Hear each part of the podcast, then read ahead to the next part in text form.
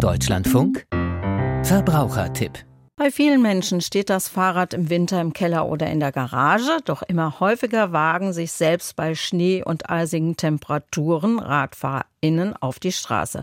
Möglich ist das, aber es gibt einiges zu beachten. Ein Verbrauchertipp von Hilde Braun.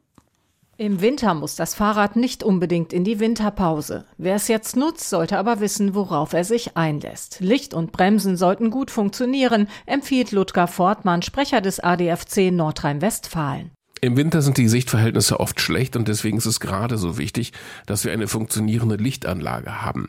Notfalls immer ein akkubetriebenes Vorder- und Rücklicht mit dabei haben.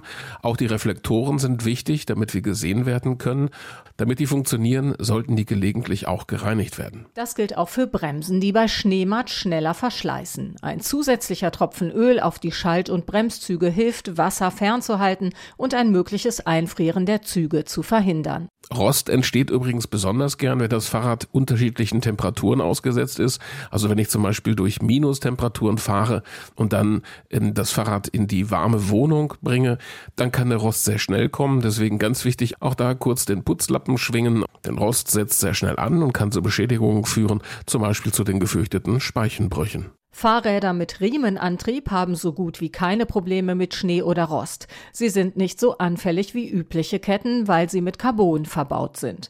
Doch auch bei Fahrradketten gibt es Unterschiede. Thomas Geisler ist Sprecher des Pressedienstes Fahrrad. Wenn man keinen Riemenantrieb möchte, sondern weiterhin mit Kette unterwegs sein will, sollte man achten, dass man hier eine Kette nimmt, die eine bestimmte Beschichtung aufweist, die rostresistent ist, damit man hier auch die Schäden vermeiden kann. Die Fahrradkette muss im Winter sogar öfter als im Sommer gepflegt werden. Sie sollte regelmäßig geschmiert werden, bevor sie laute Laufgeräusche macht. Wer im Winter viel unterwegs ist, kann auch auf ein Fahrrad mit Nabenschaltung setzen. Hier sind die Antriebsteile besser geschützt. Das ist auch der Vorteil von Elektrorädern. Weil in der Regel sind der Motor und der Akku geschlossene Systeme, die entsprechend geprüft wurden und auch wasserdicht sind und somit können da eigentlich keine Beschädigungen auftreten. Trotzdem sollte man Motor und Akku reinigen und trocken halten, am besten mit Lappen und lauwarmem Wasser. Den Reifen macht Schnee oder Streusalz wenig aus, Rollspit und Granulat sind da eher ein Problem, weil sie zu einem Platten führen können. Salz greift hingegen zum Beispiel die Felgen an, also die kleinen Felgenlöcher und auch die Speichen selbst, gerade wenn es um günstige Speichen handelt, können durch Magnesiumchlorid besonders beschädigt werden, weil das zu Rissen in den Speichen führen kann, die dann auch brechen können. Bei rutschigen und glatten Straßen sollte man besser darauf verzichten, mit dem Fahrrad unterwegs zu sein. Wer es trotzdem versuchen will, sollte Abstand halten, langsam fahren und aufpassen. Ludger Fortmann. Mein Tipp in Kurven weder treten noch bremsen. Wenn man mal bremsen muss, dann mit Gefühl und mit der Hinterradbremse am besten.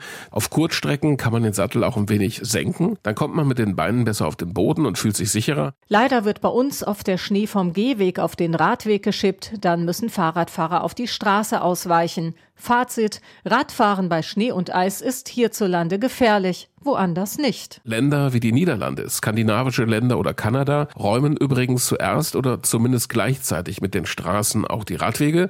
Es gibt Videos, die zeigen, wie hunderte Kinder morgens mit dem Fahrrad fröhlich bei Schnee zur Schule fahren, weil die Infrastruktur einfach stimmt.